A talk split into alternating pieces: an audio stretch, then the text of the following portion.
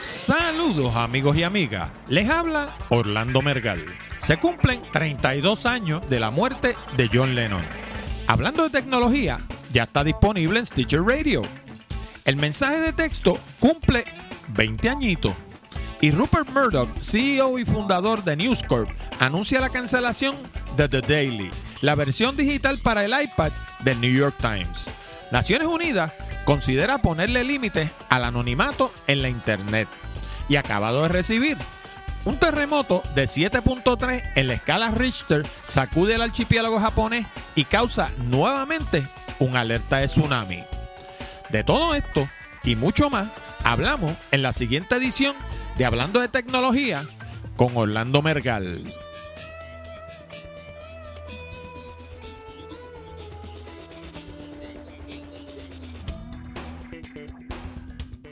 Saludos nuevamente, amigos y amigas, y bienvenido a una nueva edición de Hablando de Tecnología con este que les habla, Orlando Mergal.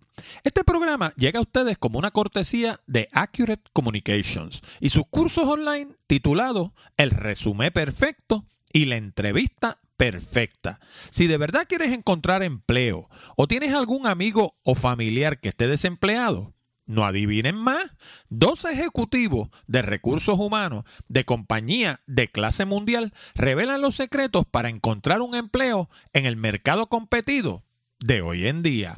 Para más detalles, visita www.aprendensucasa.com. Y recuerda que puedes enviar tus ideas, sugerencias o preguntas a nuestro correo electrónico contacto arroba hablando de tecnología.com. Y ahora también puedes llamar libre de cargo al 1-888-827-7847, extensión 086, desde cualquier punto de los Estados Unidos y dejarnos un mensaje grabado. Recuerda que este programa solo se transmite a través de la Internet, así que tu opinión es importante. Si te gusta este programa y quieres que continúe, visita nuestra página en iTunes y añade tus comentarios en la sección de Rate This Podcast. Es bien fácil. Una vez estés en la aplicación de iTunes, todo lo que tienes que hacer es darle clic al botón de podcast, escribir hablando de tecnología en la ventanilla de búsqueda que va a aparecer en la esquina superior derecha, hacer clic donde lee Rate this podcast y escribir tus comentarios. Si eres de esas personas que escuchan el programa directamente en la página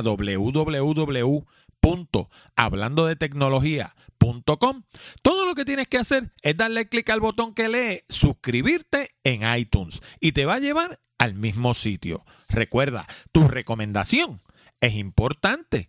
También puedes comentar directamente en cada uno de los programas visitando la página. Ahora, si formas parte de nuestra audiencia original, habrás notado que cambiamos totalmente el diseño de la página. Ahora, hablando de tecnología, funciona a base de la popular plataforma WordPress y utiliza el más reciente diseño conocido como Responsive Design. ¿Qué quiere decir eso? Significa que la página se adapta al dispositivo que estés utilizando para visitarla. En otras palabras, se ve igualmente bien en tu computadora regular, en tu tableta o en tu teléfono celular. Pero hay más. Hablando de tecnología, ya está disponible en la popular plataforma Stitcher Radio, que agrega miles de podcasts de alrededor del mundo y los sirve a través de una aplicación gratuita al iPhone, la tableta iPad, los teléfonos Android y los radios de los modelos más recientes de BMW, Mini, lo que antes se conocía como Mini Cooper, los vehículos Ford y General Motors. Para más detalle, dale clic al botón que está un poco hacia abajo en la columna derecha de nuestra página de internet o visita www.stitcher.com, es decir, www.stitcher.com. Ahora tienes muchas más opciones para escuchar hablando de tecnología. Finalmente, si tienes amigos o familiares que le interese el mundo de la tecnología, háblale del programa. Nuestra meta es llevar, hablando de tecnología, a todos los confines del ciberespacio puertorriqueño y latinoamericano. Pero no podemos hacerlo solo. Por eso, tu ayuda es importante. Recuerda, la dirección de internet es www.hablandodetecnología.com También nos puedes encontrar en iTunes bajo la sección de podcast de tecnología. Y ahora vamos a las noticias más destacadas de la semana.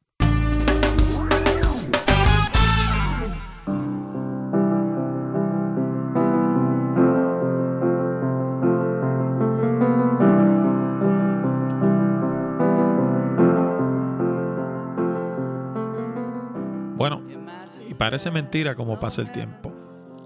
Un día como hoy, a las 10 y 50 pm, Mark David Chapman le disparó cinco veces por la espalda a John Winston Lennon en la misma entrada de los apartamentos Dakota frente al Parque Central de Nueva York donde este último vivía.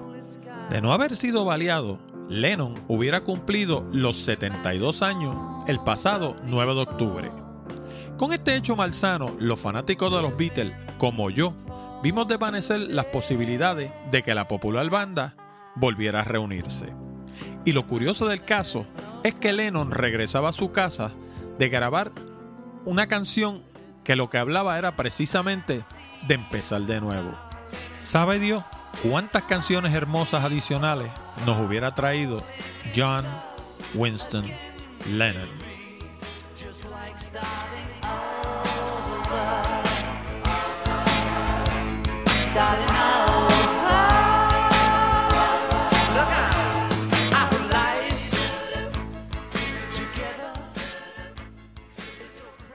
Bueno, y hablando de tecnología, ya está en Stitcher Radio. Stitcher ofrece programación variada on demand a través de aplicaciones para computadoras, tabletas y teléfonos móviles. También está disponible en los modelos recientes de BMW, Mini, que es lo que era antes los Mini Cooper, Ford y General Motors. Más de 13.000 programas de todos los temas imaginables están disponibles en Stitcher Radio. Y el alcance es mundial. Además, no requiere descarga porque funciona a base del sistema de streaming. Todo lo que tienes que hacer es bajar la aplicación en tu teléfono celular inteligente, en tu tableta o buscarnos en tu automóvil y, escribir las palabras hablando de tecnología en la ventanilla de búsqueda. Luego, dale a la estrella y el programa va a pasar a formar parte de tu favorito. Es así de fácil. Bueno, y el mensaje de texto acaba de cumplir 20 añitos. Ese mensaje sencillito, eso que nos pasamos mandando por ahí, miles de ellos toda la semana, ya tiene 20 años.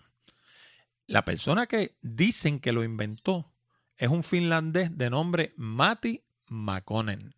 Sin embargo, a pesar de que muchos le atribuyen la creación de esta tecnología, en una entrevista reciente con la BBC de Londres, este insistió en que fue un trabajo colaborativo. El primer mensaje SMS, que significa Short Message Service, se envió el 3 de diciembre del 1992 desde una PC y se transmitió a través de la red móvil de Vodafone en Londres y llegó hasta un teléfono celular. El mensaje leía Merry Christmas. McConnell había sugerido la idea de SMS ocho años antes durante una convención de telecomunicaciones. Sin embargo, el servicio no llegó al público hasta el 1994, cuando se introdujo también la tecnología GSM. McConnell dice que detesta la jerga que se ha desarrollado alrededor de los mensajes de texto. Para él, la corrección es importantísima. Escribe sus mensajes de texto cuidadosamente y verifica que estén libres de errores antes de enviarlo. Ahora, un hecho que mucha gente desconoce es que los mensajes de texto no son nada de barato. El máximo de caracteres que permite un mensaje de texto es de 160 y el costo promedio por mensaje en aquellos casos en que la persona sobrepase su cuota es de 10 centavos por mensajes regulares y 45 por mensajes que incluyan fotos.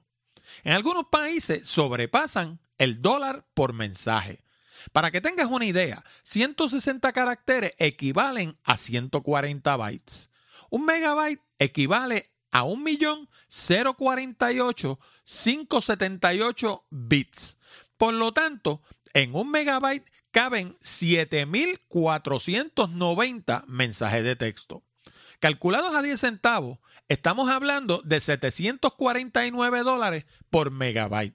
Según algunos expertos, eso es cuatro veces más que lo que cuesta transmitir la data del telescopio Hubble desde el espacio hasta la Tierra. Bueno, y la compañía News Corp acaba de cancelar la versión para el iPad del New York Times. El servicio duró menos de dos años y va a dejar de operar a partir del próximo 15 de diciembre. Según las propias palabras de Rupert Murdoch, CEO y fundador de News Corp, la versión digital del New York Times, llamada sencillamente The Daily, fue un experimento interesante. Desafortunadamente, no pudimos lograr una audiencia lo suficientemente grande como para convencernos de que el modelo de negocio fuera sostenible, dijo Rupert Murdoch. Por lo tanto, vamos a utilizar lo que hemos aprendido y aplicárselo a otras propiedades. La traducción al castellano de lo que dice este señor es que no fueron capaces de encontrar la cantidad suficiente de personas que estuvieran dispuestas a pagar por leer el periódico en la Internet. El público de hoy no quiere pagar por leer noticias. Las opciones gratuitas están donde quiera. CNN, USA Today, El País en España, El Mundo, ABC, CBS, BBC, Bloomberg, CNBC y otro montón de sitios de noticias. Los periódicos de papel también tienen problemas. Las ventas de anuncios están en el suelo y compiten con Craigslist, con clasificados online en el caso de Puerto Rico, la Internet, con los blogs y con podcasts como este que hablan también de las noticias que suceden a diario. Sin gente que pague por ver las noticias y sin anuncios, no hay quien pague el periódico. El home delivery, que es la entrega de periódicos mediante suscripción, también se fue al piso. Los periódicos gratuitos, esos que reparten por ahí semanalmente, también dependen de los anuncios. El verdadero problema detrás de todo esto es que la publicidad mediante interrupción está muerta. La publicidad mediante interrupción es el sistema que se utilizó a lo largo de todo el siglo XX en el que interrumpimos el contenido que recibe la persona para ponerle un anuncio comercial. Esto puede ser como sucede en la radio, por ejemplo, que interrumpen la programación y nos tocan un bloque de anuncios. Lo mismo sucede en la televisión. En las páginas de Internet es hasta más infame todavía. Porque lo que hacen es que nos colocan una serie de banners que nos salen encima del contenido y que el 99.9% de la gente lo que hace es volar a buscar el botón donde pueden cerrar ese anuncio para ver el contenido. Hemos desarrollado lo que le llaman en inglés banner blindness. La gente no lee la publicidad en la internet y tampoco le hacen caso en radio ni en televisión. Piénsalo tú. ¿Qué haces tú cuando estás viendo tu programa favorito de televisión y viene un anuncio? ¿Acaso no sales corriendo para el baño o para la nevera a prepararte algo de comer? Eso es lo que hace la mayoría de la gente. Y en el caso de la radio, cambian de emisora. Y si el bloque de anuncios es muy largo, muchas veces se le olvida y se quedan por allá escuchando otra emisora. Y lo que hacemos es que perdemos el radio escucha. Ahora, el futuro está en la producción de contenido en las menciones y en la inserción de productos o lo que le llaman en inglés product placement. ¿Qué quiere decir esto? Pues un ejemplo sería cuando estamos viendo una película de Hollywood y están estos dos personajes, digamos, en una oficina y los dos se están tomando un café de Starbucks o se están tomando una Coca-Cola. O los automóviles que se utilizan en la serie, por una de esas casualidades de la vida, todos son Chrysler, o todos son General Motors, o todos son Ford. Eso no es un accidente. Cada producto comercial que aparece en una película está pagando por estar ahí. Y eso mismo se puede hacer en una noticia, se puede hacer en un programa de televisión, en un programa de radio e inclusive se puede hacer en un podcast como este, donde mencionamos distintos productos comerciales a lo largo del programa sin interrumpir la programación. Lo importante es eso, no interrumpir la programación, porque la gente ha desarrollado una versión por las interrupciones y en la medida que los interrumpimos, lo que hacemos es que los perdemos. Lo inevitable de todo esto es que a algunos de estos emporios le va a suceder como a los dinosaurios. Se van a extinguir porque insisten en hacer lo mismo. El mejor ejemplo de eso en Puerto Rico es el Nuevo Día. Trata de abrir la página del nuevo día en la internet y lo primero que te va a aparecer en la pantalla es un banner bien grande que la cubre de esquina a esquina. ¿Y qué va a hacer el 99% 9 de la gente? Buscar el botón de cerrarlo. Y si no encuentran cómo cerrarlo, existe el back button en el browser. O sea que sencillamente le damos hacia atrás y nos vamos a otro sitio. Bueno, y la noticia que vamos a discutir ahora, te advierto de entrada que es bastante técnica. Así que, si te surgen preguntas, recuerda que puedes escribir directamente a contacto arroba hablando de tecnología.com o mejor aún, nos puedes llamar al 888 827 7847 extensión 086. Este es nuestro nuevo sistema con la compañía Voice Nation, que lo que hace es que nos dejas un mensaje grabado y el sistema, en el mismo instante en que cuelga, nos transmite un archivo MP3 mediante correo electrónico. Eso nos permite dos cosas. Primero, contestar tu pregunta y segundo, la insertamos como participante en el programa. ¿Y de qué es que vamos a hablar? Bueno, pues resulta que las Naciones Unidas está considerando ponerle límite al anonimato en la Internet. Las Naciones Unidas están trazando calladamente los estándares de una medida propuesta por China para identificar la fuente de cualquier comunicación que se lleve a cabo a través de la Internet. Esta medida sería contraria a las leyes vigentes en los Estados Unidos y en el Reino Unido, donde la comunicación es completamente anónima. Esto no quiere decir que en estos países no haya manera de saber de dónde se originan los mensajes de Internet. Los proveedores de Internet, conocidos en inglés como ISPs o Internet Service Providers, tienen que mantener récord exacto de todo lo que pasa a través de sus servidores y están obligados a mantener la información por un periodo de dos años. En otras palabras, que tu proveedor de servicio de Internet sabe hasta la más mínima cosa que haces cuando te conectas a la Internet. La diferencia es que en el territorio americano hace falta una orden de un tribunal en la que se demuestre causa probable para violentar la privacidad de un ciudadano. Curiosamente, la Agencia Nacional de Seguridad de los Estados Unidos forma parte del comité que está dándole forma a la medida conocida como IP Trackback. La dirección de IP es la verdadera dirección de cualquier dispositivo que se conecte a la Internet.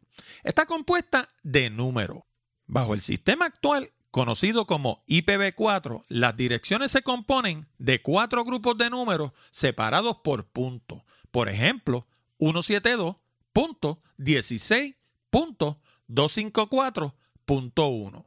Cuando escribimos una dirección de Internet en nuestro navegador, pasamos a través de un sistema de DNS o Domain Name System, que convierte la dirección que escribimos al número de dirección de IP.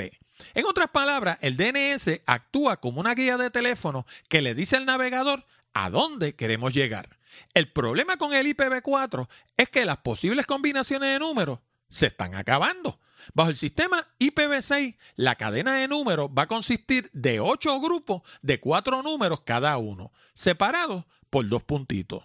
Para que tengas una idea de lo que estamos hablando, esto va a aumentar la cantidad de combinaciones posibles a 3.4 por 10 elevado a la 38. Eso debe dar para un ratito. El sistema propuesto por China aplicaría tanto a IPv4 como a IPv6 para teléfonos inalámbricos o por cable y a tecnología de cable, DSL y Ethernet. Y lo peor del caso es que le daría la potestad al gobierno de intervenir cualquier comunicación a través de la Internet sin necesidad de ir primero al tribunal. Obviamente, en las manos equivocadas, esto se presta para la persecución y la censura. El organismo de las Naciones Unidas no tiene el poder por sí mismo de imponer esta medida, pero poco a poco han estado cabildeando para llegarse adepto. El pasado 5 de diciembre, la Cámara de Representantes de los Estados Unidos pasó una resolución condenando la medida y afirmando el apoyo de los Estados Unidos a una Internet libre de controles gubernamentales. Anteriormente hemos visto medidas como sopa y pipa discutidas en este programa en las que se ha intentado limitar la Internet y una y otra vez hemos visto cómo han sido derrotadas. La libertad que ofrece la Internet es la que permite que cualquiera como yo, con un micrófono, un poco de equipo audiovisual, el conocimiento suficiente y acceso a la red, pueda decir lo que quiera sin temor a la censura. Claro, eso es en territorio de los Estados Unidos y obviamente debe mediar la cordura. El hecho de que podamos gritar fuego dentro de un teatro lleno de gente no quiere decir que debamos o que sea legal. Como dice Alberto Cortés, ni poco ni demasiado. Todo es cuestión de medida. Ya veremos en qué para todo este asunto. Bueno, y esta mañana, cuando nos preparábamos para grabar el programa, escuchamos la noticia de que un terremoto de 7.3 en la escala Richter sacudió el este del archipiélago japonés. El epicentro se produjo sobre el mar, a unas 100 millas al este del archipiélago. Se emitió una alerta de tsunami para las ciudades de Miyagi, Fukushima, Iwate, Akita y Aomori. Hay que recordar que algunas de estas ciudades fueron las mismas que se afectaron durante el terremoto del 2011. Mirando la cosa desde el punto de vista de la tecnología, en la ocasión anterior vimos aumento en la mayoría de los equipos electrónicos, especialmente en los televisores LCD, las computadoras y sus componentes internos. De hecho, los precios de los discos duros se han mantenido altos hasta ahora por causa de las inundaciones que afectaron las factorías que producen estos componentes. Ya veremos en qué para todo este asunto. Probablemente la semana próxima estaremos hablando más de esto si es que verdaderamente el tsunami se materializa. Bueno amigos, y con esto llegamos al final de esta edición de Hablando de Tecnología con Orlando Mergal. Les recordamos que pueden enviar sus preguntas, comentarios y sugerencias a la dirección de correo electrónico contacto arroba hablando de tecnología.com o llamarnos libre de cargo al 888-827-7847, extensión 086 desde cualquier punto de los Estados Unidos y dejarnos un mensaje grabado. Además, si necesitan servicios de comunicación de excelencia para su empresa, nos pueden llamar al 787-750-0000 de Accurate Communications para una consulta. También les recuerdo que si desean mejorar su redacción y progresar más rápidamente en el ámbito profesional, les sugiero nuestro curso online titulado Redacción Eficaz con este programa de casi dos horas de duración en español, aprenderán todo lo que necesitan saber para escribir todo tipo de documentos comerciales y sobre todas las cosas, lograr resultados. También es un excelente recurso si piensan comenzar su propio blog. Lo consiguen en el mismo lugar, www.aprendensucasa.com. Les habló Orlando Mergal. Con esto nos despedimos hasta la próxima semana cuando discutiremos más temas interesantes del mundo de la tecnología. Hasta la próxima amigos.